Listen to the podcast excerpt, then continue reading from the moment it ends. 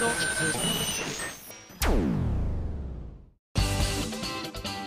井あさみのシンガーソングゲーマー。皆さんこんにちは。今井あさみの SSG260 回目を迎えました。なんか世間的にはゴールデンウィークの初日ということらしいんですけれども。そうなんだよね。ゴールデンウィークって4月の末からだいたいまああのその時のね週末がどこに引っかかるかにもよってくるとは思うんですけれども。そう思うとえ何もうゴールデンウィークのシーズン来ちゃったの？って言ってドキドキしちゃいますね。さあ今年のね徳島の街遊びはどんな感じで盛り上がるんでしょうか？晴れるんですかね？どうなんでしょうか？いやそうか各所でもねいろんなイベントとかあると思いますけれども、まあ、体調がね万全じゃないと楽しめないと思いますのでぜひ皆さん春風邪ひくとねなかなか治りませんから気をつけてくださいね。そしてそして、えー、私のイベントの方も、えー、CD の方の発売リリースイベントの方が一段落しました。今回発売されてすぐに始まったので逆になんかいろいろあのしいつもだったら時が経っちゃったから CD の話全然しなかったねなんていうことが多かったんですけどあのすごい近いがゆえにあ結構いろんなところで言っちゃったからなこの話っていうのででね。何話していいかわからないっていうことも発生してなかなか面白いなっていうふうに体感しました。結構感想メールたくさん来てます。一部紹介させていただきたいと思います。ハンドルネーム満足先生です、えー、今井さんこんにちは。こんにちは。大阪のゲーマーズ難波店のイベント参加しました。今井さんのイベントは今回で2回目でしたが今回もとても楽しかったです、えー、今井さんの漆黒のサステインをはじめ化身アクアマリンとても良かったです。特に漆黒のサステインは聞いているだけですごくテンションが上がりました。これからも体に気をつけて頑張ってくださいね。応援しています。といただきました。えゲーマーズ難波店さんでのイベントっていうことはえーと、化身の後の浄化には失敗したけど呪いはかかってない時ですね。間違いない。えー、続きまして。会員ナンバー1572番のゴールド EX さんです。ありがとう。3月14日のアニメート日本橋店さんにて行われた発売記念イベント参加してきましたよ。いつも通り楽しくあっという間に1時間が過ぎてしまいました。まあいつもと違うのはミンゴスがアナゴ声優だったことぐらいでしょうか。うん。あとは鼻水。それは変わらないですね。終わる頃にはすっかり洗脳されお腹はアナゴ天丼になっていました。アナゴ天丼の飯テロカモンと。えー、ライブパートもうぽっとなるぐらい本気で歌うミンゴスとアクアマリンのパワーで浄化消化される。ああ そうだね。うまいなそうだね。確かにあの唯一うまくいったアクアマリンが今回あまだあの私の中では東京と横浜のトータル残り3回分をまだ経験してないので今名古屋と大阪を経たところなんですけれども確かに浄化が名古屋と大阪でうまくいったのがアニメート日本橋店さんのみだったんですよ残りが全部化身にやられるかもしくは穴子にやられるかみたいな空気感があったんですけれどもね。あのお腹が空いてるとかね。いろんなあと友達の失恋話を思い出すとかね。そういうのでふわーってなったりとかしてたんですけれども。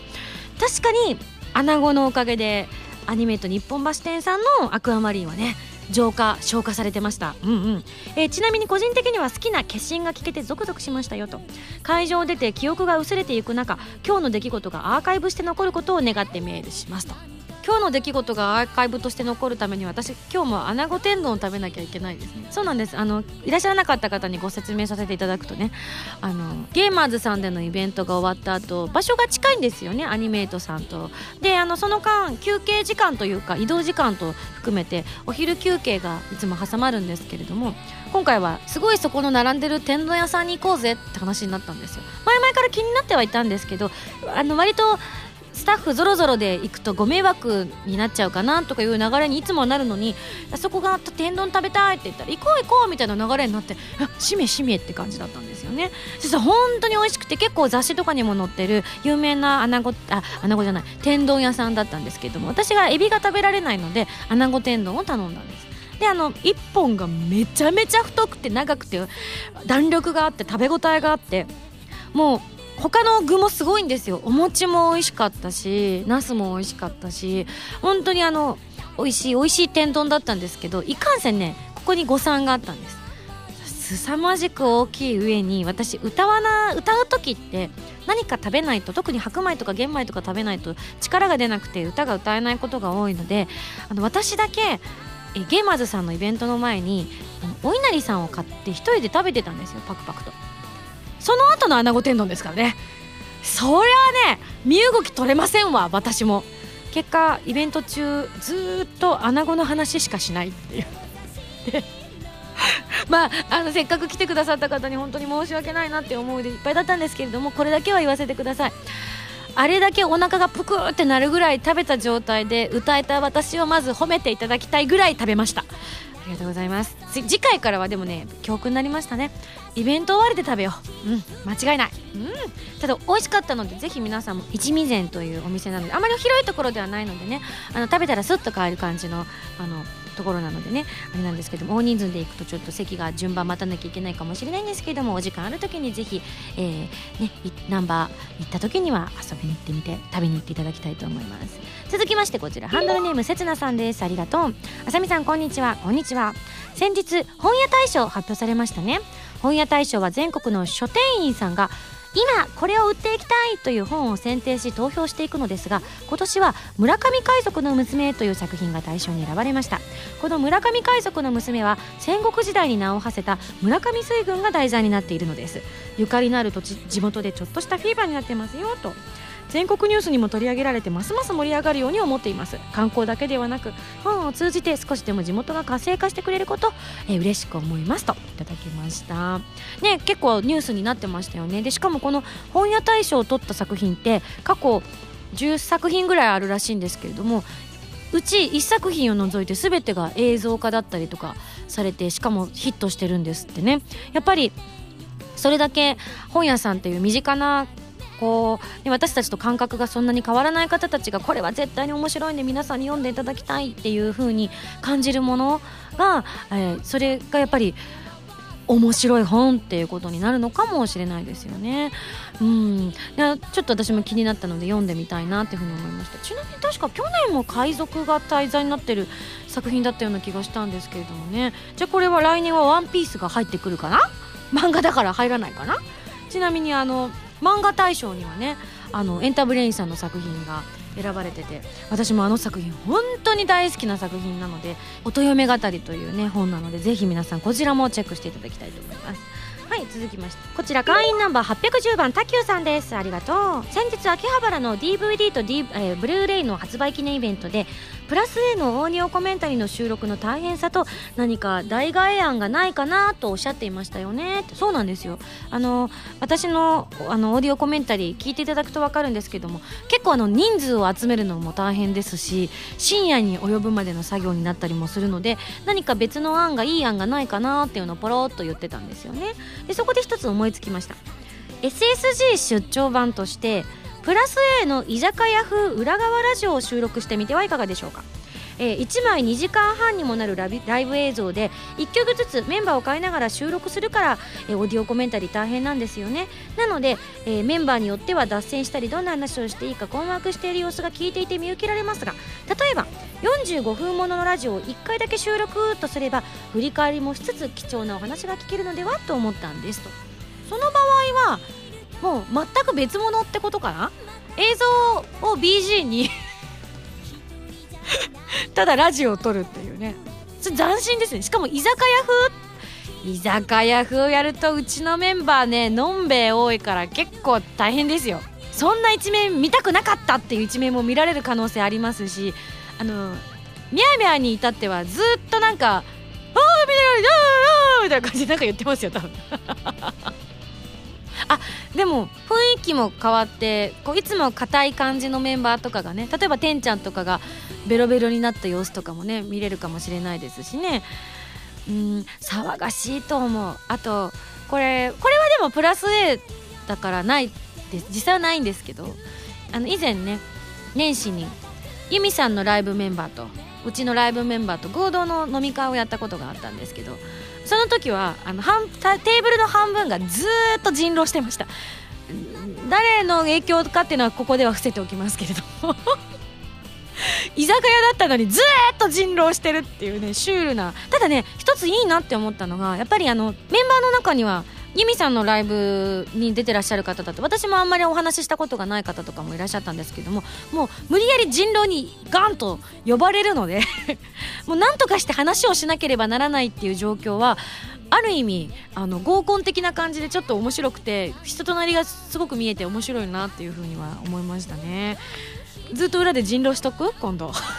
ぜひこちらの代替案がもし思い浮かんでこんなのやってみてくださいっていうのがあってひょっとしたらねあのプロデューサーが採用ってなる可能性ゼロではありません。もうちょっとあのオーディオコメンタリーは大変なので今回もし次のライブが映像化されることがあった時には違うのでやりたいなっていう話は実際に出てるんですけどね。続きましてこちら。フルアーマーハタカーマンさんから頂きました。ありがとう。えー、名古屋の虎の穴さんの出国のサステイン発売記念イベントを参加させていただきました。まさかの3曲も歌っていただきありがとうございます。無事浄化されて帰れました。さてその中の1曲「化身」は女の情念を歌い上げたドロドロの怖い曲と言われておっしゃいましたよね。私が言ってたんですけれども。そうなんです。そこで私が最近体験した女の怖さを感じる出来事を聞いてください。それは漆黒のサステイン発売記念イベントの前日の出来事でした。俺明日のミンゴスのイベントこのシャツ着ていくからアイロンかけて。嫁。いいよ。そこに置いといてね。音符マーク。しばらくしてアイロンがけをしていた嫁が一言ぽつりと。私はさあんたが明日よその女に会いに行くためのシャツにアイロンがけをさせられているのか。うーん。はい終わったよ。明日のイベントを楽しんできてね一瞬アイロンがけをする夜叉が見えた気がします。怖っ。なんで嫁連れてこないかなダカーマンさん。間違ってるよ。嫁に私がね前もこういうメールいただいてたけど嫁が私のこと嫌いになったら困るから連れてきて今度は。そしたら嫁とずっと喋ろう。ねえねえ嫁嫁っつって。裸アーマンの嫁は裸ーマンの嫁って言われるのはちょっと心外でしょうね。ちょっとあの裸アーマンさん服着てきてくださいね。ちゃんと。シャツ着てきてくださいね。はいというわけでね素敵ですね。いや嫁。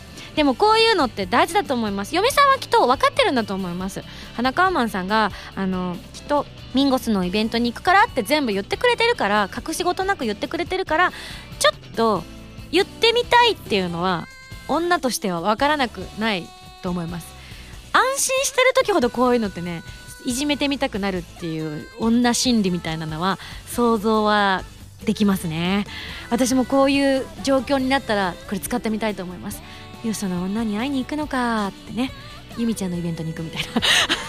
もしくはこれ今すぐにでもできるかもしれないですね。例えばですけれどもそれこそうちのスタッフってはらまると SSG のスタッフって、まあ、数名を除きほぼかぶっているので例えば「へえはらまるの時はそういう表情でお話しされてるんですね。なんだかうちと違う」みたいな。ぐにできる。よし。じゃあいつかちょっと腹丸偵察に行きたいと思います。はいというわけで皆さんメールありがとうございました。それでは次のコーナー行く前に CM ですがその前にあの新コーナー行きたいと思います。どうぞ。カルタイム。このコーナーはリスナーさんから私に関する知りたいことをクイズ形式で送っていただきそれに今井あさみが答えていくというコーナーです。それでは第1問。ハンドルネームクジラクジラさんからの問題です。今井さんの得意な料理は？ラタトゥーユレベル2ザキミヤさんからの問題です。ミンゴスが後世に残したいと思うゲームは何でしょうか？後世に残したい。あ、マインスイーパー。レベル 3! 552さんからの問題です。はぐれメタルは経験値が多いです。では、はぐれミンゴスの特徴は？寂しがり屋。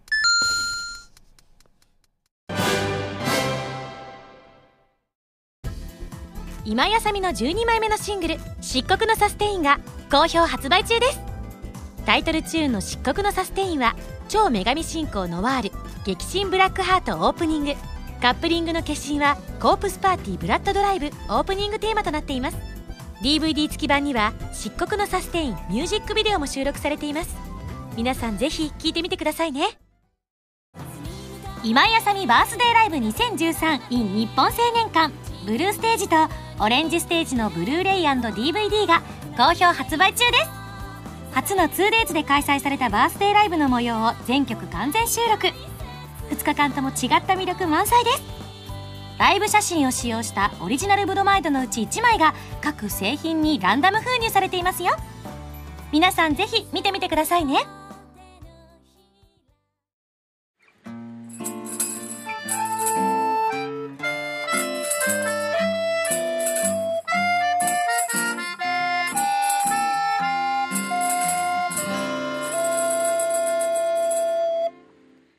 ファミセンこのコーナーはファミツー .com 編集部から派遣された謎の司令官みおちゃんがおすすめするゲームを真のゲーマーを目指す私今井あさみが実際にプレイして紹介するコーナーです。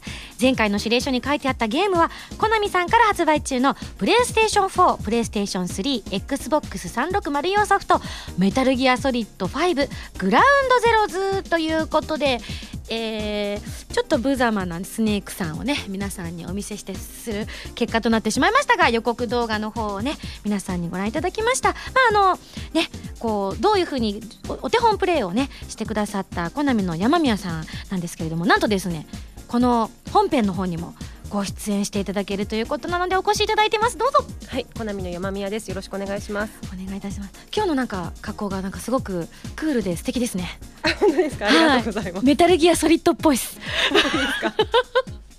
スニーキングで。なんかちょっと闇に紛れようかなはい。今日のスタジオに特にあのこ隠れるとこたくさんありそうだなっていうお洋服だな。今日私ついつい春らしい格好してきちゃったのですぐ見つかっちゃうなみたいな。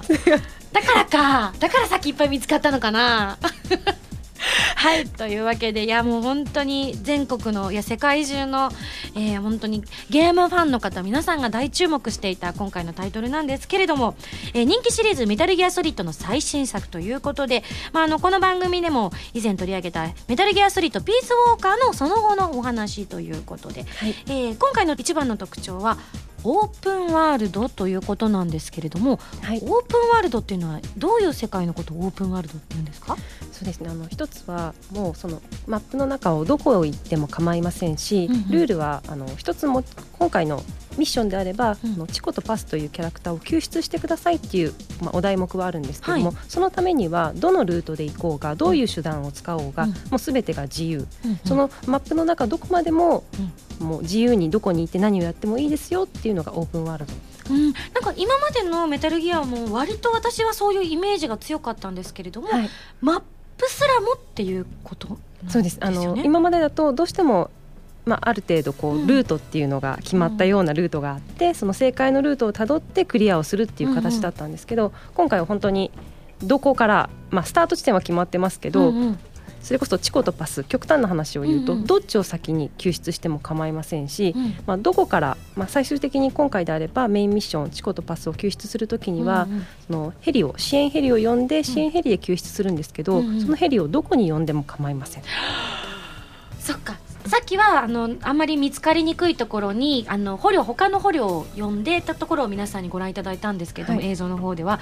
実際はあのポイントは呼べるポイントいくつかありましたもんね、はい。であの赤くなってるところに呼んでしまってももういっそいいみたいなこともちろんですかもちろんです。当然赤くなっているポイントであれば、うん。あの赤いって危険敵がたくさんいるので見つかりやすいですよね。うん見つかってしまえば当然ヘリを撃ち落とされてしまう可能性があるので、えはい。ヘリすらも？そうですそうです。ただであればそのま前にうん。ヘリを呼ぶ前にその周りの敵を全部一掃してしまって無力化してしまって排除してしまった状態でヘリを呼べばいいとか。なるほど。あじゃあ、えっとね、それで敵を眠らせてもいいし、もちろんちょっとワイルドにバーンとはい。破壊してしまっても構わないし、っていうことなんですよね。そうですね。いやーでもやっぱおすすめはあの寝るとやっぱり敵が急に可愛く思いますよね。そうですか。なんか今までのメタルギアシリーズもずっとそうだったんですけれどもやっぱすでに、あの緊迫感は常にどの作品でもあったじゃないですか、はい。もちろんちょっとあの少しねおちゃらけた部分とかいうところも魅力でもあったと思うんですけれども、はい。なんかちょっと寝ると急に大きく出れるというか。そうですね。寝たなお前。みたいな気持ちになれるっていうのもなんかスネークの気分になれるっていうかあのできればやっぱりメタルギアソリッド、あの、うん。ノーキルノーアラートっていうところを目指していただいて、まあ、敵をできるだけ殺さずに無力化してクリアしていただければ、そうですね。いやでも本当にあのこう世界観があのメタルギアの世界を踏襲しつつもよりななんだろう体感かもしれないんですけれども緊迫感がより増してるのはそういったあの細かい部分もあるかと思うんですけれどもやっぱ視覚的要素もすごく大きいかなっていうふそううなですね、印象を受けましあた。の極力余計なものを排除して画面にあらゆるその UI の周りっていう、うん。それこそライフゲージみたいなものも出てないので、うん。本当に自分の五感耳を澄ませながら、気配を感じながら進んでいただくっていう没入感っていうのがすごく高まってると思います。うん、でいてあのちょっとしたこうサポートしてくれる矢印とかはさりげなくスッと出てくれてるからはい。もう本当にそういったところがもうあこう今あいつを助けに行かなければっていう気持ちをすごく増幅させてくれるような感覚を覚えました。ゲームではないような本当にこの世界に自分がいるっていう感覚になったがゆえのあの私のスネークの慌て っぷり。すごい機敏な動きされてましたよね。ああもう動けるんだよっていうところを皆さんにお見せしたいなっていう思いの一心でございました。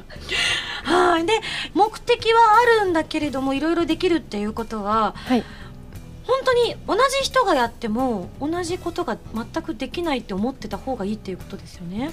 あのなので皆さんにそれぞれ自分のあの自分に合ったプレイスタイルを見つけていただきたいと思いますし、うん。実はその発売前にメディアの方をたくさんお呼びして、うん。あのプレス先行のメディアの体験会を開催したんですけれども、うんあのそれぞれにクリアした後にルートどういうことをしたかっていうのを確認したんですね、うんうん。同じルートで同じ方法でクリアされた方一人もいらっしゃらなかったので、え今の例えば私が今やった、えーミッションでもっていうことですよね。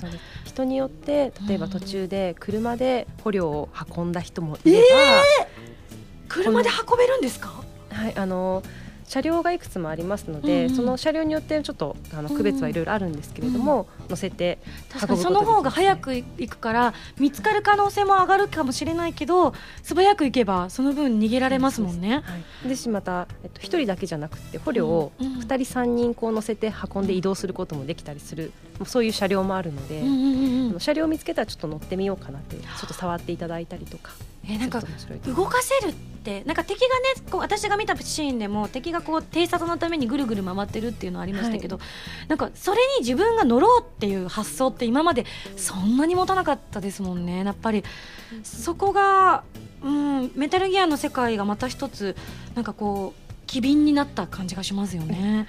はい、ありがとうございます。す。あのヘリを呼ぶのもそうなんですけど、うん。うん今回プロローグなのでメタルギアソリッド5のプロローグが今回 Ground Zeroes となります。でうん。この後本編の Phantom Pain っていうのが控えているので、 Phantom Pain こうもっともっとうん。200倍以上って言われるほどマップが広くなります。そうすると同じようにミッションの中で移動していく時の手段は、うん。ヘリを呼んだり車を使ったり、うん。今度今度は馬だったりとか。馬？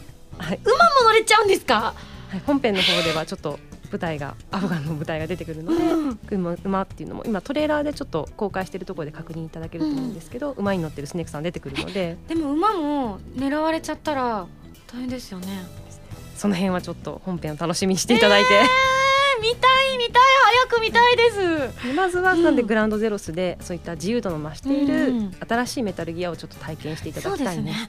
いや本当に私も今までのメタルギアいくつもプレイさせていただいててもちろんその度に新しいものにチャレンジされているのであこういうことが今回追加されたんだなっていうのを体感しながら慣れていくっていう感じだったんですけれどももう間違いなくもう雰囲気だったりとか音楽だったりとか世界っていうのはメタルギアもうそのものだなっていうのを感じつつもやっぱり何かが違う何かが違うっていうのを本当に体で感じることができるので今回の作品は本当にあの一度触ってみると感覚が皆さん伝わるんじゃないかなっていうふうに改めて感じました。で特にやっぱりすごいなって思うのがそのスマートフォンやタブレット専用のコンパニオンアプリっていうのを使ってはい、えーこう実際にこうひ自分の道具として使えるっていうのがすごいですよね、あれ。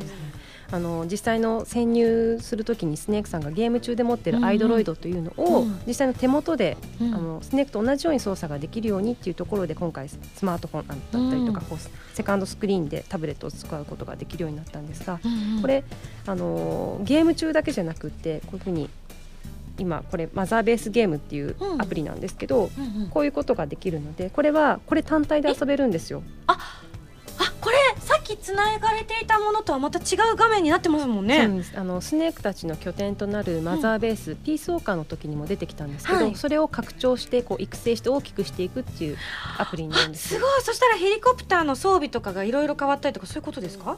ですね。ここは、えっと、マザーベースを大きくするのに、うん。えっと、人員をリクルートして人を集めてうん。武器、えっと、それこそ兵器を開発して、まあ、部隊を作って部隊をどっかの紛争地帯にミッションがあるので、うん。派兵してっていう。あなるほど、ピースウォーカーの時にあった、うん。あのアウターオプスっていうはい。アプリがあったんですけど、うん。まあ、一つのゲームですねミニゲームみたいな、それがここで楽しめる。で実はこれがうん。ゲームの本編と連動していて、うん。このゲームのグランドゼロスの層方をうん。遊んでいただくと、うん。こう連動するのででセーブデータをこう連動させることによって実はこちらの方で開発できる武器が増えたりとかリクルートの人が増えたりとかっていうこともあります。なるほどちなみに例えばだけどいや僕はあのあのこういうこうタブレットとかも使わない主義なんですよっていう方はこういうの使わないままでも遊ぶことはできるもちろんですあのただうん。本編の方にはこのマザーベースのゲームの方は入っていないので、うん。これがこちらだけ。なるほど。であの本編の方だけでいや僕はこのアプリには頼らんぜっていうちょっと男気あふれるプレイもできちゃう。もちろんですああの本編の方であれば通常通り、あのアイドロイドを起動していただいて、うん。マップの確認だったりとかはできます。でリアルタイムでも操作できちゃうぜっていうこともできるってことですよね。え一回全部こうねこのあアイドロイドを使った状態でプレイするバージョンとそうじゃないバージョンを楽しむこともできるってことですよね。すごいな私は絶対使いますけどね。いやもうだってあるとないとじゃ全然違いましたもんね。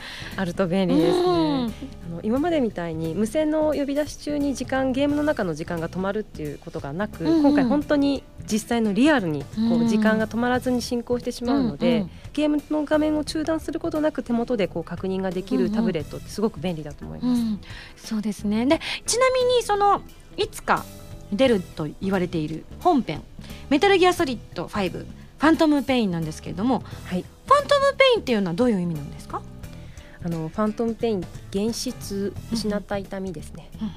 で実はあのメタルギアソリッド5 Ground Zeroes っていう、うん。ゼロじゃなくてゼロスなんです。グラウンドゼロっていうのは爆心地って意味なんですよね。そうですね。でゼロズとなっているのは爆心地は一つではないんですよ。ああなるほど。でこの後、うん。まあ、スネークだけでなく、うん。いろんなキャラクターにとっての、うんうん。まあ、爆心地がここに描かれていてここに爆心地があってその先に本編でいろんなことが起きていくんですけどあの出てくるキャラクター、まあ、トレーラーの中でもうん。ちらっと見えるんですけど、みんなそれぞれ何かを失っている様子があうん。って、そこで描かれるこのファントムペインっていうのは、うん。っていうのをちょっと本編の方は期待していただきたいなそうですね。これがグランドゼルズの9年後のお話になるっていうことなんですが今、はい。絶賛開発中ということなんですよね。はいそうですね。なるほど。じゃあこれかここから先は私のミッションなんですけれどね、はい。えーもう聞いちゃおう。ストレートに聞いちゃおう。はい。もうこれが私の持ち味なのではい。ガンガン言ってしまおうと思います、いつ発売されるんですか？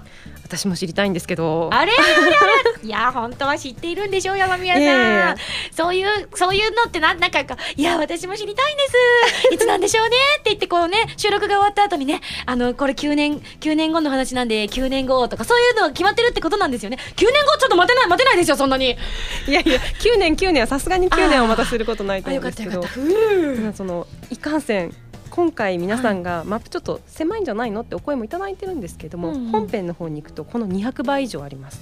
で決してうん今のファン、あのグランドゼロスも狭くはないと思うんですよ。あの今、グランドゼロスっていうのはプロローグの位置づけでメタルギアソリッド5っていう一つの作品の中うん。のプロローグのミッションだけを今回うん。うん遊んでいただいてるんですけど、同時にまあチュートリアルの要素も兼ねているところがあって、うんうん今回ミッションごとに時間だったりとかあと天候っていうのが固定になってます。グランド雨降ってましたよね、はい。最初のシーンはずっと。そうです。グランドゼロスであれば、メインミッションこう雨でうん。夜でっていう、ちょっとそういうシチュエーションで、まあ、今日体験していただいてないとこのサブミッションであれば、うん。昼間の天気であったりとかって同じステージでも変わるんですよ。え？そうすると視界が良くなるし敵も当然こう、えー！巡回してる敵も多かったりするんですよ。そうすると当然あの同じステージば同じマップでもミッションのその潜入する時のルートだったりとか潜入しやすさって変わってきますよね。困る見つかっちゃいますよ明るかったら。でそういった時間の変化だったりとか、うん。天候でどう変わるかをまずここで体験していただいて本編の広大なマップの方に、ええちょっと待ってくださいね、はい。これじゃあ開発スタッフの方々は全てのパターンを作っておかないと私たちがそれ遊べないってことですよねすごくあの開発の方から聞くとそのデバッグだったりとかチェックがすごく大変らしいですね、本当に皆さんそれぞれにいろんなルートをも遊べるので、うん。とにかく大変だっていう話を聞いてます。あそれは確かに今ここでペロッともうじゃあ決めちゃいますかみたいな。ねこう夜のテンションでじゃあじゃあ半年後とか1年後とか。いもう恐ろしくて言えないですねこれは。今でも最短のルートで作ってくださってるってことですよね。参開発ですね。山宮さん的にはいつぐらいがいいと思いますか？私的にもうんぐらいがいいかなと思うんですけどね。うわーうわーなかなかなかなかこのミッション硬い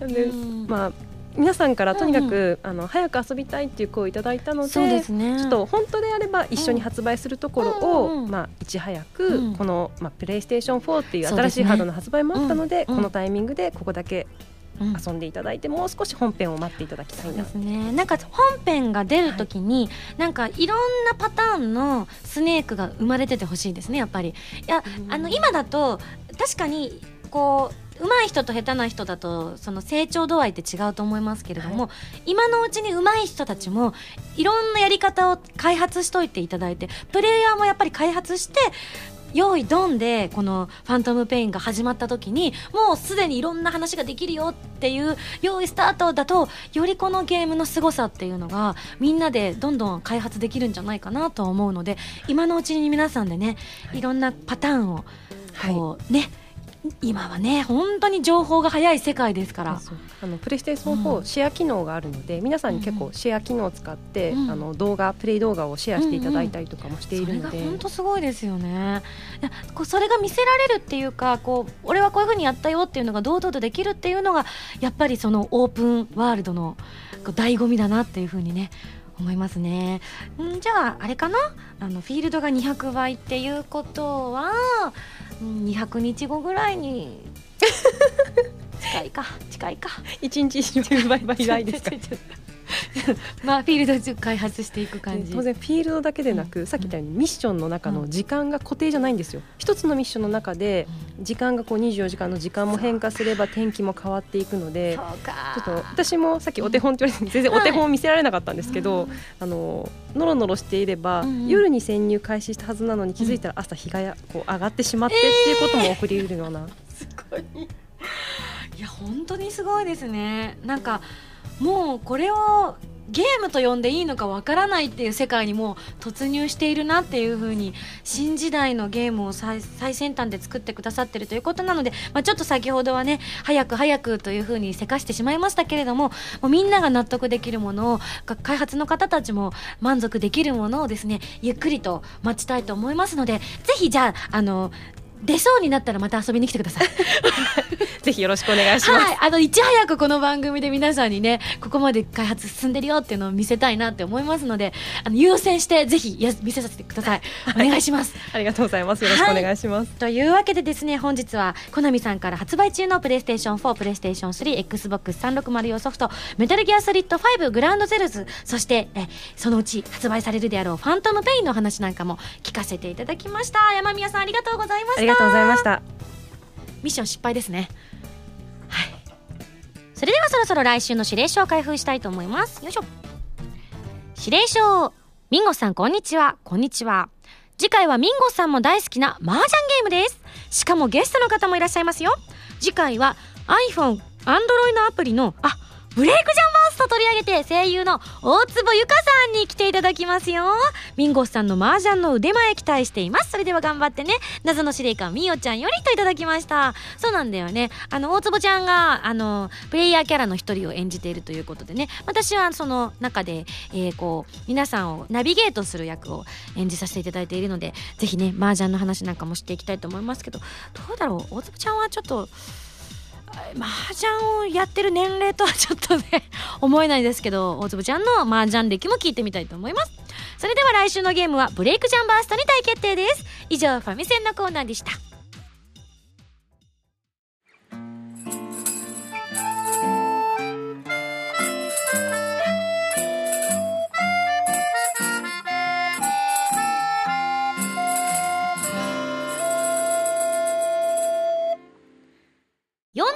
都道府県への道。このコーナーは私今やさみが日本全国でライブイベントなどを行っていき47都道府県の制覇を目指していくというコーナーでございます。というわけで皆さんから届いた全国各地のライブ会場やイベント情報などをご紹介していきたいと思います。まずはこちら。じゃじゃじゃん。えー、だいぶ前に12月頃の沖縄の様子についてメールしたことがある、えー、ケンナレスキューさんです。ありがとうございます。出身地の秋田県のおすすめの会場についてメールしたいと思いますと、えー夜は川端に繰り出す前提でぜひ秋田のうまいもんを食べてくださいねと。秋田駅から徒歩15分もかからないような気はしますけれどもそんな場所に秋田県の、えー、県民会館があります。今を遡ること30年前吹奏楽コンクールの地区大会県大会でステージに立ちました。ステージから客席を見ると全員の顔が見えたのが印象に残っています。帰省した時にテレビや CM を見ると今でも有名アーティストさんのコンサート会場に利用されているようですよ。音響的にはおすすめだと思います、えー、客席は1階がえー、1192席とちょっと大きすぎるかもしれませんがと。他にも秋田駅の周辺でちょうど良い規模の大きさとなるとアルベとアトリオンという会場が、えー、あると思いますと。アルベのきらめき広場多目的ホールというのと秋田のアトリオンのミニコンサートホール第一練習室というのがありますと。上京して25年も経ち秋田にいた時よりも関東にいる期間の方が長くなってしまった私がおすすめるとするのもどうかと思いましたが何かのご参考になればと。なるほど。うんうんうん。秋田か。なんか長居したことはないかもしれないですね。通過したこととか観光で行ったことはあると思います。十和田湖には行ったことがあるからその時に秋田県にも足を踏み入れてるはずなんですけれどもね。いやでも食べ物が本当に秋田は美味しいですよね。っていうか東北行くとねどこも独自の文化があって本当に美味しいんですけれども実際に行ってね食べるのとでは違うと思うので行ってみたいな秋田県。うんうんうん。ありがとうございます。続きましてこちら。ハンドルネーム木田太郎さんからです。ありがとう。先日漆黒のサステインのキャンペーンでラジオ関西の青春ラジメニアに出演されていましたよね。長年のリスナーで普段からミンゴスの曲を地道にリクエストし続けていたので放送の時は思わず涙ぐんでしまいました。ありがとう。さてその中で神戸でもいずれはライブをしたいとおっしゃっていたので神戸近辺で何か面白そうな会場がないかと探してみました。するとこんなものがありましたよと。え？クラブ月世界月の世界と書いてますね。月世界です。もともとキャバレーだったのをリニューアルして作られたホールで照明やソファーなどキャバレーの雰囲気を残していたりもするんです。ここでライブを行えばミンゴスの大人の魅力をもっとアピールできるのではないでしょうかと。ただキャパシティが400程度とちょっと少なめなので現実的なことを考えれば神戸え新聞これ松方ホールでいいのかな？松方ホールなどの方がいいかもしれませんねと。神戸新聞松方ホールかな？あでも神戸だったら400ぐらいでちょうどいいんじゃないかしら。私的には安心ですね。であのねキャバレー風のお衣装を私が着るということになりますかね。キャバレー風のお衣装っていうことは一般的に言うとバニーちゃんになりますけどね。じゃあここはやっぱりあの男性陣に聞くとどうせみんなバニーバニーって言うでしょうからひなちゃんに聞いてみようかな。私がバニーの服を着てこのもともとキャバレーだったクラブ月世界でのライブをするって言ったらひなちゃんどうも思いますか？可愛いと思います。うん。ここもか。すっごいうつむいたからやっぱりそれはちょっとって言われるのかなと思ったらすごい可愛いと思いますって言われました。なるほど。事務所は前向きのようです。最後。ペケ J さんから頂きました。ありがとう、えー、千葉県のライブ会場をご紹介したいと思います。千葉でライブといえば有名どころでは幕張メッセがありますしお近くの QVC マリンフィールドでもコラボイベントで歌を披露する機会があったかと思いますが今回の私のおすすめはズバリ成田国際文化会館です。大きそうだなこれは。音楽や舞台で使われる大ホールは1階2階合わせて1188席の広々とした空間で音響面はもちろん座席側がなだらかな傾斜付きになっていてどの席からでもステージの上がよく見えるのもポイントです。これは私的には嬉しいな、うんうん、そして何といってもその立地です。成田といえばそう。日本の玄関成田空港がある街なんです。空港から会場まで車で約15分。これなら海外からのお客さんも安心ですね。確かにいらっしゃるんですよ。私のライブに海外から来ましたって言ってくださるお客さんとかちょこちょこいらっしゃるのでそういう方にはとてもとてもね優しい優しいイベント会場だなとは思うんですけれども。えー、でも結構最近はね羽田空港もいろんなところとつながってて特にアジアのお客さんが私はまだ多いのでアジアは結構ね羽田もあるから成田開いてますって言ったら完全にヨーロッパとかを射程に入れてる感じになりますよね。ってことは一度ぐらい私もヨーロッパ行かないとちょっとお客さんがなかなか集まらない可能性はあるので。そうか成田でやるにはまずは海外からなんてどうでしょうみたいな。ヨーロッパ行きたいなはいというわけでね、まあ、あの世界中のミンゴスファンにも気軽にライブに来てもらえるそんな素敵な会場だと思いますと。ありがとうございます。ね。いや海外行ってみたいですね。だし来ていただきたいですね。ぜひいずれ47都道府県制覇したら 世界各国目指しましょうか。何年かかるんだろう。ね頑張らないといけません。はいというわけで、えー、このコーナーでは皆さんからのメールを募集しております。地元などで私がライブイベントをやるのに向いている会場の場所や収容人数の規模といった情報だったりとかまたね美味しいものの情報だったりとかそんなイベント誘致に関するメールを送ってきてください。現在私がライブやイベントをやった場所が一目でわかるような地図を掲載するウェブページを制作中ですがちょっとあの時間の方がかかっているのでもう少々お待ちくださいませね。そのうち皆さんの情報なども集められるようにしたいと思っていますのでもうちょっとお待ちください。というわけで以上47都道府県への道でした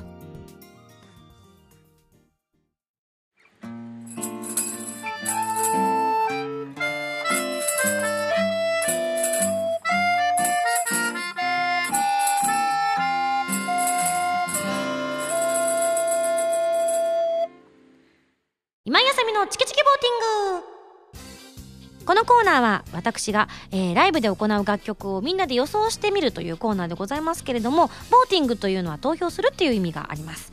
というわけで、えー、ライブの楽曲を皆さんに予想していただいているんですが今回予想するのは5月18日に東京ドームシティで開催されるバースデーライブの1曲目でございます。結構皆さんからねいろんな予想とともに頂いてますけれども毎回ねあランキング形式で紹介していくのでどしどしメール送ってください。ちなみに前回までの順位がうんと1位が漆黒のサステイン2位が Dear Darling 3位がシャイニングブルーレインということでございました。どんどん加算されていくのでね順位が変わっていったりもするかもしれません。それでは早速紹介していきたいと思います。じゃん。第3位はなく。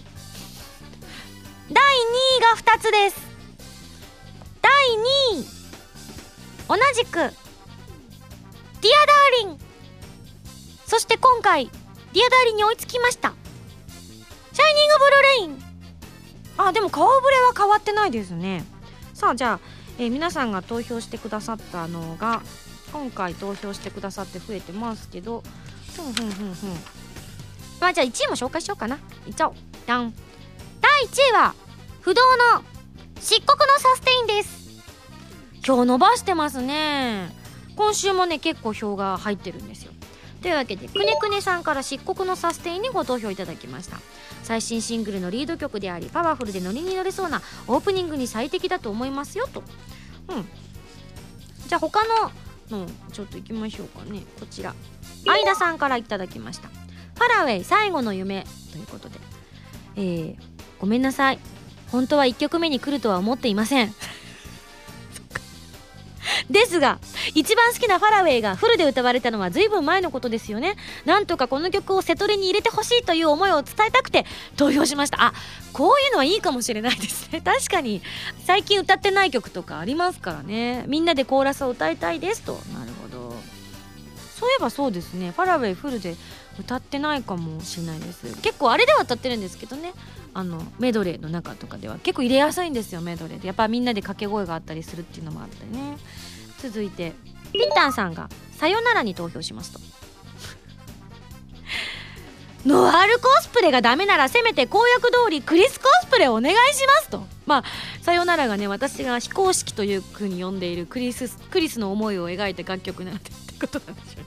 でもねクリスのねあのお衣装もうどっか行っちゃったと思うんだよね。なんか最後に私が袖を通した時にはもうボロボロになっていろんなところで使われてボロボロになってたなんて最後サンゴさんが笑ってましたけれどもね。まだでもあるんですかねあの衣装。どうなんでしょうか。えー、続いて。ミンゴスイフトさんから頂きました。 Precious Sounds に1票。昨年は2020年東京五輪が決定し今年2月にはソチ五輪があったので非公式ソングではありますがこのタイミングなので個人的には一番来ると思っています確かに込み上げてくるものはあるでしょうね、えー、続きまして。たけぽんさん。漆黒のサステインに1票。ビジュアル系バンドに扮したミャイミャってありだと思うんですがどうでしょうか？この放送聞いてたらやってくれるかもしれないね。うん。これやってこなかったらラジオ聞いてないっていうことになっちゃうかもしくは試してみたけどみんなに止められたかどっちかでしょうね、うん、キュベ三昧さん「ファラウェイ最後の夢に1票」あえて定番の曲を外してそしてあえてミンゴスの曲で多い青色の系の曲も外して赤色の曲を選んでみました。ノリの良い曲ではありますがここ最近はフルで歌われていないのできっとファンは喜ぶと思います。と。なるほどね。こちら。あこれはまた意外なのが意外すぎるものが来ましたね。猫の着ぐるみさんです。今スタート。これはあれですね。私の大好きな如月千早さんの楽曲です。ね キャラソン？スタートに。確かに曲はぴったりですけどね。自分の声で歌う感じではなくて千早さんの声で歌うべきなのか自分の声で歌うべきなのかスタートからまず悩みながら歌うっていう状態にはなるでしょうしこの「今スタート」って実はライブとかでも全然歌われてない楽曲なんですよね。その時一緒にこうシリーズで出てた曲は割とライブで歌われてるんですけれどもまだ一度もご披露されてないんじゃないかと私の記憶ではあるんですけどどうでしょうか？ひょっとしたら私じゃないメンバーが歌ってる可能性はありますけれども、えー、1曲目がスタート地点とするならばフィナーレはゴールライブを走り出すためにはスタート地点に立たなければ始まらない。その開始宣言として今スタート選びましたと。なるほど。これはじゃあ次回のアイマスのねライブにもこのままの文面でちょっとご応募いただいてとか言って。いやいや結構ねキャラクターソングとかを歌うっていうのはねメーカーさんとのご協力とかも必要になってくるのでね。まあいつかいつかそういうあの私がもっともっといろんな作品に出るようになったら自分のキャラクターライブとかもやってみたいですけどね。なかなかなかなか難しかったりもしますけれども。続きましてカボスタワーさんが「シャイニングブルーレイン」の演出を考えてみました。えー照明を使ったり雨音を流したりして会場に雨が降っているような演出の中登場したミンゴスはゆっくりステージの真ん中へ。そしてそこから曲が始まって一気にボルテージを上げていく。そんな開幕だったらとてもかっこよくて最高だろうなと妄想して、えー、妄想しましたと。あ例えばですけれども今日のねコナミさんにご協力いただいてオープニングにね 今日ご紹介したメタルギアソリッド5グラウンドゼロズのオープニング画像を流させてもらうとかね。そしたら雨の音だったりとかも流れてますしねえこう 怒られちゃうかな。スネークさんが歌う日も来るかもしれない。結構コラボ的な感じでね。夢は膨らみますね。続いてカッキーさんです。リミテッドラブに1票。私は開演直前はワクワク感と緊張感でいっぱいになっています。なので開始早々テンションを一気にハイへと持っていくにはロック調で疾走感あふれる曲がぴったりだと思っています。というふうにいただきました。え続いてゆけたやさんからです。アスタラビスタに1票。理由ですか？うーん何でしょう。これモノマネしろってことですかね。いたかな？まあ、特にこれっていうのはないんですが思い浮かんだ曲が「アスタラビスタ」でした、えー、当選したので楽しみにしていますとお待ちしております。いやいやいや。面白いですね。モラトさんです。旅人に1票。えー、バースデーライブの1曲目ということで自分は旅人をしたいと思います。ふとこの曲をライブでと思った時にファンタジーの旅人みたいなマントをまとった今井さんがゆっくりステージ中央に歩いてきてイントロのギターに合わせてマントをバサーと脱ぎ捨てて。その場合あの敵役の人呼ばないといけないですねこれは。来てくれるかな？ねえあのその場合マントじゃなくて白衣になりますけれども。そしたらやっぱり「さよなら」も歌わなきゃいけなくなっちゃいますね そうすると私はあの衣装を着なければいけないというね。だいぶあのしがらみが増えてくる感じですが。まあその、えー、バサーと脱ぎ捨てたその下にはきらびやかな衣装がとか妄想してしまいましたと。ありがとうございます。確かにねそういうのもかっこいいかもしれませんね。ただそのマントをうまく脱げなかった時が絶望しますね。あの前回は 2days あったので失敗してももう1日で挽回できるっていうチャンスがあったんですけれども今回ね1日 1days なの 1days じゃないね。1day なので。1day の場合はねオープニング失敗したら取り返しがつかないのでその場合はオープニングやり直させてくださいね。うまく決まるまでオープニングやります。バサーがうまくね。かっこよく決まるまで。そのままあの多分うまくいったらそのまま続けなきゃいけないのにうまくバサーってできたら多分私ニヤーってしちゃうんでしょうね。はいというわけで皆さんからいろいろな演出面についてもいただきました。ありがとうございます。こんな感じでライブの曲を予想してもらいつつ皆さんからの演出方法なんかもお待ちしております。毎回結果を発表していきますので皆さんのご応募お待ちしていますね。なんかあれですね。今はなんとなく当てようぜ当てようぜってやってますけどあのいずれ機会があったらこう当たった方に何かみたいなのも考えてみたいところもありますね。はいというわけでそんな妄想膨らむ今休みのチキチキボーティングのコーナーでした。原由美のファーストアルバム「 Place of my life」が好評発売中です。シングル未発売曲1曲アルバム用の新曲3曲を含む全13曲を収録しています。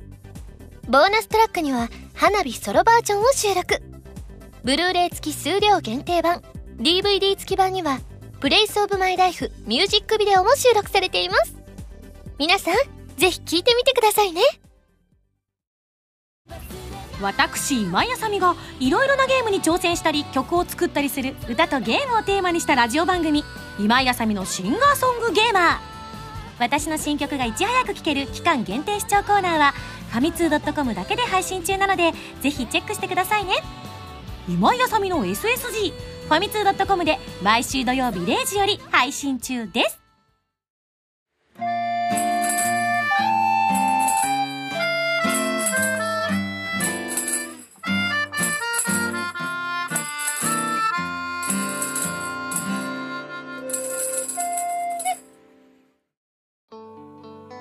いやでも本当にスネークすごかったですね。あの実はうちのメンバーみんなねメタルギア大ファンのスタッフが多いんですけど純ちもメタルギア大好きでね相当興奮してましたね。でもまだプレイステーション4を持ってないんですって。だからねあのもう買わなければっていう使命感でメラメラってなってたんですけれどもね。いや買った方がいいよ。ほんとすごい。ほんとすごいゲームです。これなんか時代がどんどん変わってるなって改めて思いましたね。これ10年本当10年前の、まあ、プレイステーション4が発売された時にも思ういやあの遊んだ時にも思いましたけど10年前の人に今のプレイステーション4を渡したらこれがゲームだって誰も信じてくれないと思う。それぐらいすごいです。ぜひ皆さんもゲームのね革新革命に触れていただきたいなと改めて感じる放送回になりましたね。そして山宮さんが相変わらず可愛いです。なんか素敵なチャーミングな人ですよね。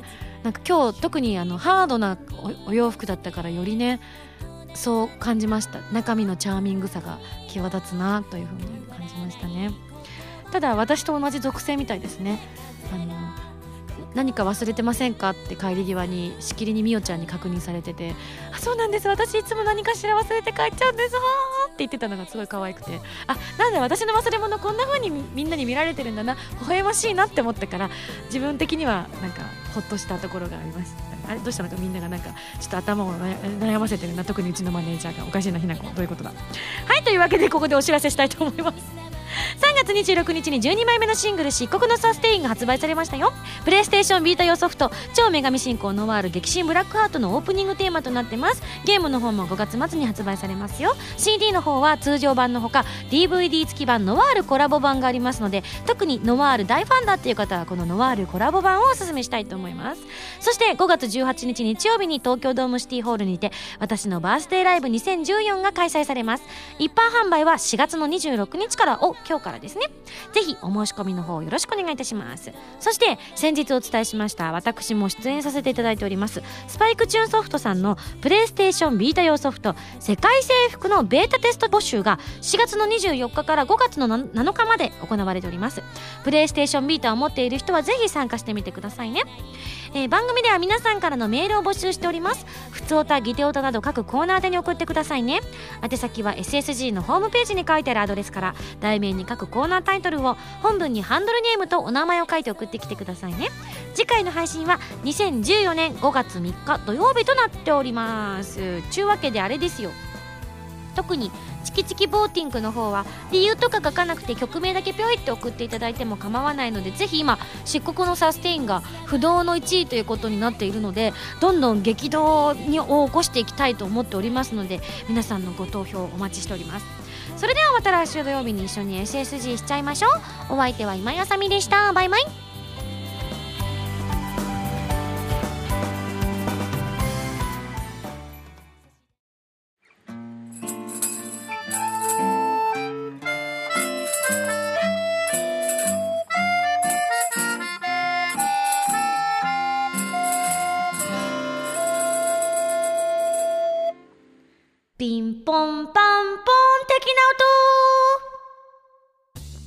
な音って台本に書いてあったんです。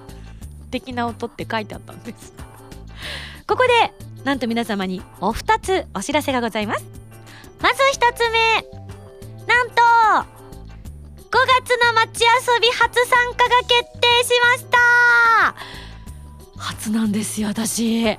しかも出演するのは5月の4日で私の大好きな原由美ちゃんと行けるんです。嬉しい嬉しい由美と美味しいもの食べるんだ。イエイイエイというわけで日本一ソフトウェアさんの神様と運命覚醒のクロステーゼのステージとしてトークミニライブを行うことになりました。さらに SSG& はらまるの合同イベントも予定しております。詳しくは番組のホームページなどをご覧いただきたいと思います。結構こんだけバチ遊びってんのに春初めてですよ。どんな感じなんでしょうね。あの山頂使わないっていうのは噂では聞いてるんですけれども一体会場がどこになってるのかもホームページの方でご確認いただければと思います。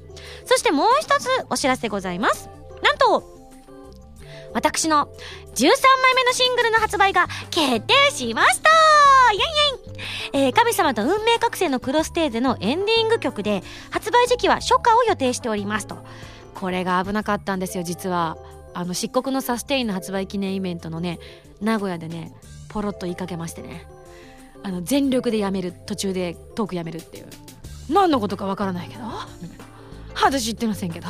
みたいな感じで開き直って出ていくっていう動揺してね。危なかったです。よかった。ふう一回なんかありましたけどね。あの福岡でポロッと言っちゃったことがあって。ねムータに怒られるって言って泣きながら帰ってくる東京に戻ってくるっていう事案が発生しましたけれども。そういうのムータン厳しいから今回大丈夫でしたよ。名古屋でポロリはありませんでした。うん多分大丈夫だと思う。そんなわけで 詳しい情報は今後お伝えしていく予定ですのでお待ちください。ちなみにえ？え？